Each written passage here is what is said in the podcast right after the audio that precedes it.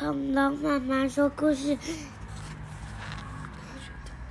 科学侦探走动的人体模型人体模型解谜篇。解谜篇。对，解谜篇就是给答案的地方。好，看一下它解很久吗？哦，解谜篇比较短，太好了，不然刚刚前面讲太久了。十分钟后，健太站在私校舍前面，真实叫他仿照昨晚吉川美穗的方式，走过自然教室旁。走过去会发生什么事呢？这样就会解开谜团了吗？健太照着真实的吩咐往前走，经过教室的时候，他看见自然教室人体模型就站在教室的墙边，就是那个刚刚在教具室看到的人体模型吧。走过自然教室的时候，健太回头再问上自然教室，咦？健太忍不住睁大双眼，才短短几秒的时间，人体模型已经移动到自然教室后面的墙边。为什么？怎么会这样？健太吓了一跳，愣在原地。这不会是真实做的吧？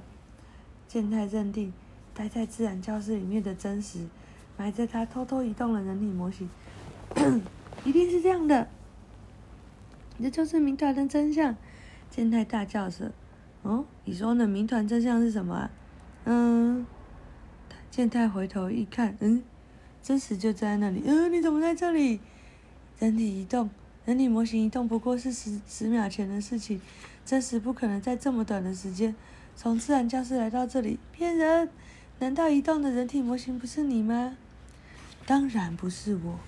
健，呃，真实注注视着健太说：“那个人体模型打从一开始就没有移动。”移动的只有看到人体模型的人，诶，什么意思啊？人体模型昨天晚上的确在自然教室的床边，但是放在那里的不只是人体模型，还记得大贤老师说的吗？他因为妨碍到他打扫，所以他把教居室里面的所有的东西都搬到隔壁的自然教室。啊，这么说来，大贤老师的确有说过这句话，也就是说。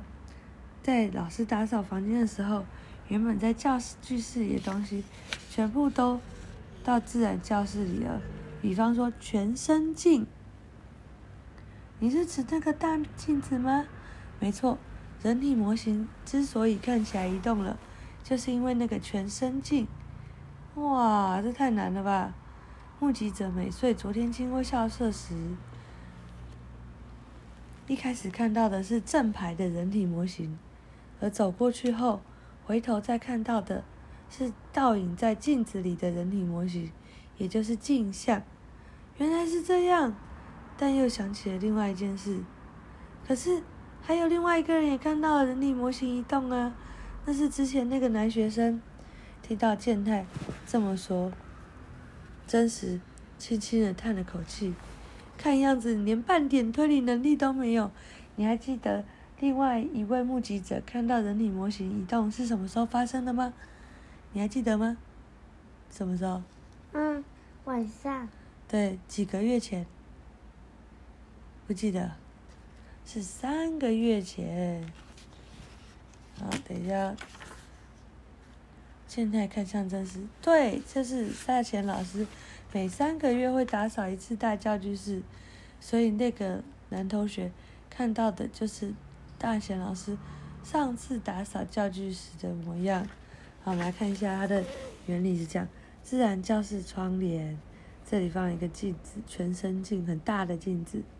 当你一开始你看到它在这里，对不对？但当你走到这里的时候，他的影像在镜子里面被他看到，所以我们就啊，怎么会这样？会移动，知道了吗？好。健太因为谜团终于解开而漾起笑容，真实你真厉害，不愧是福尔摩斯学员来的学生。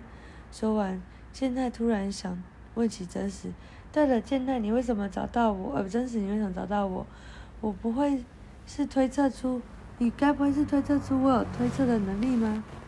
倒不是推测出你有什么能力，只不过真实直视着健太的双眼，继续说下去：“你是那个吵闹的教室里唯一对人体模型之谜比对我这个转学生更感兴趣的人。”听到真实这么说，健太觉得有点开心，于是决定问问真实那个自己一直很好奇的人：“真实，你为什么要转到我们学校啊？”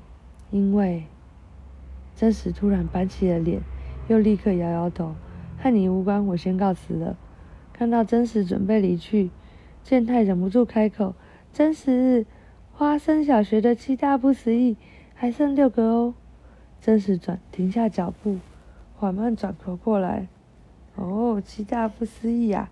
我还没有这方面的情报呢。真实的双眼在眼镜后面闪闪发光。好，讲完了，晚安。嗯，我喜欢这个。你喜欢这个？好，那改天再讲喽。为什么？